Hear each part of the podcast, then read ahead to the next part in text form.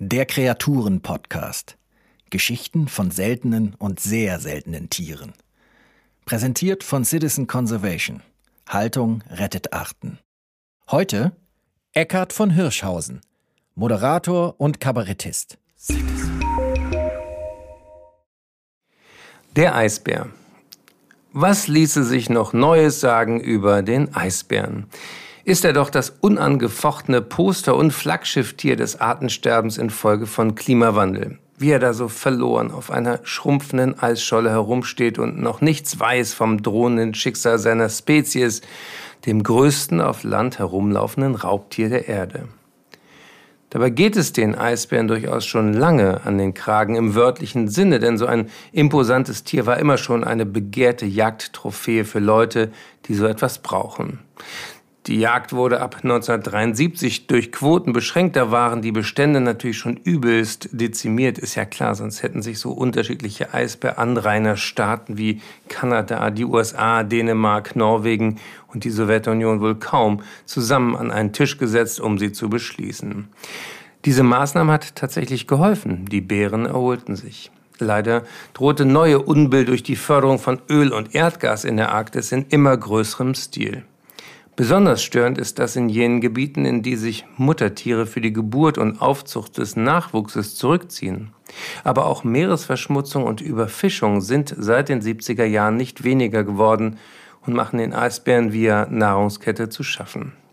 Und jetzt schmilzt bekanntlich auch noch das Eis. Der Klimawandel trifft die Regionen der Erde nicht gleichmäßig. Manche bekommen Stürme, andere Fluten und neben den notorischen Hitzewellen könnte es hier und da durch Effekte wie eine Abschwächung des Golfstroms sogar zu heftiger Abkühlung kommen. Die größte Erwärmung trifft aber die Arktis. Sie heizt sich offenbar doppelt so schnell auf wie der Rest der Welt. Die Malaise für die Polarbären besteht nun weniger darin, dass sie jetzt schwitzen würden in ihrer schwarzen Haut unter dem dicken weißen Fell, das Problem ist die Nahrungsbeschaffung. Eisbären essen Robben. Nur die gelegentliche fette Robbe beschert dem Eisbären die Fettschicht, die er braucht, um sich am Nordpol ohne beheizbare Unterkunft wohlzufühlen und ungerührt durchs eisige Meer zu tauchen. Aber damit Eisbären sich eine Robbe fangen können, braucht es gewisse Voraussetzungen, nämlich ein Eismeer, in dem diese Robbe herumschwimmen kann, mit Eisschollen obendrauf, auf denen die Bären gemütlich sitzen und warten können, bis die Robbe neben ihnen auftaucht. Der sie dann blitzschnell ans Überbraten und sie an Land ziehen. So machen sie das nämlich. Eisbären sind zwar verdammt gute Schwimmer, aber die Robben eben auch. Diese Bedingungen schwinden gerade mit den Eisschollen dahin. Und so müssen Eisbären immer längere Wege zurücklegen, um sie wieder irgendwo vorzufinden. Auf diesen langen Wegen verlieren sie aber so viel Gewicht, dass sie hinterher auf umso größere Jagderfolge angewiesen sind. Am härtesten trifft dieses Problem die armen Eisbärmütter, denn sie müssen sich erstmal ordentlich was anfressen, um sich danach für längere Zeit zum Gebären und Säugen der Jungen zurückzuziehen. Je magerer das ausfällt, umso höher die Kindersterblichkeit. Wissenschaftlerinnen rechnen deshalb damit, dass Eisbären bis zum Ende des Jahrhunderts weitgehend ausgestorben sein werden. Womit sich die Frage danach aufdrängt, wie die Menschheit diesem Szenario begegnet.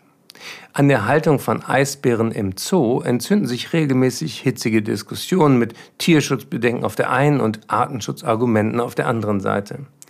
Tierschützer behaupten, dass Eisbären kaum artgerecht gehalten werden können und Verhaltensauffälligkeiten entwickeln. Ganz sicher ist Eisbärhaltung keine kleine Herausforderung für einen Zoo. Aber einige wie der Wiener Tiergarten Schönbrunn gehen mit neuartigen und vorbildlichen Eisbäranlagen voran.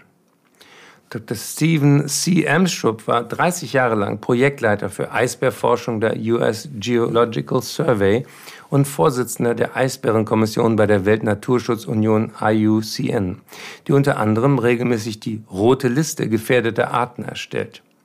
Er veröffentlichte mehr als 150 Eisbärstudien und ist heute wissenschaftlicher Direktor von Polar Bears International, der weltweit größten Eisbär-NGO. Dieser beglaubigte Eisbär-Oberchecker und mit ihm die Organisation Polar Bears International bezieht zum Thema Zoohaltung klare Positionen. Die Welt braucht eine sichere Eisbärenpopulation ex situ. Zum einen wegen der medizinischen Erkenntnisse aus Zoos, die dann Wildtieren wieder zugutekommen. Ein Wissen, das sich laut Armstrong für die schwindenden Eisbären als unschätzbar erweisen kann. Denn kleine Wildtierpopulationen sind immer einem höheren Risiko von Epidemien ausgesetzt als solche von gesunder Größe. Vor allem aber deshalb, weil den dezimierten Eisbären eines Tages Inzucht droht. Vom Genpool der Zootiere werden sie dann sehr profitieren können. Entsprechend den weiteren Wegen, die Eisbären bei Nahrungsknappheit zurücklegen müssen, haben Feldstudien übrigens gezeigt, dass einzelne Tiere und ganze Populationen bei guter Robbenversorgung gern auch sesshaft sind und gar nicht groß herumwandern.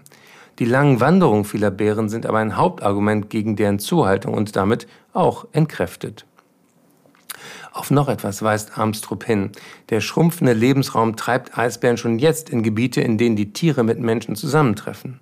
Siedlungen in Spitzbergen, Grönland und dem russischen Novaya Semlja bekommen seit einigen Jahren vermehrten Eisbärbesuch.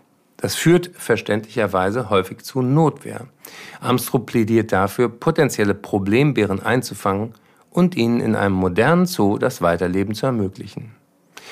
Unseren Enkeln im Jahr 2101 ermöglichen wir damit vielleicht, dass sie selbst entscheiden können, wo und wie die Eisbären weiter existieren, in Koexistenz mit uns Problemmenschen. Danke fürs Zuhören. Das war ein Podcast von Citizen Conservation.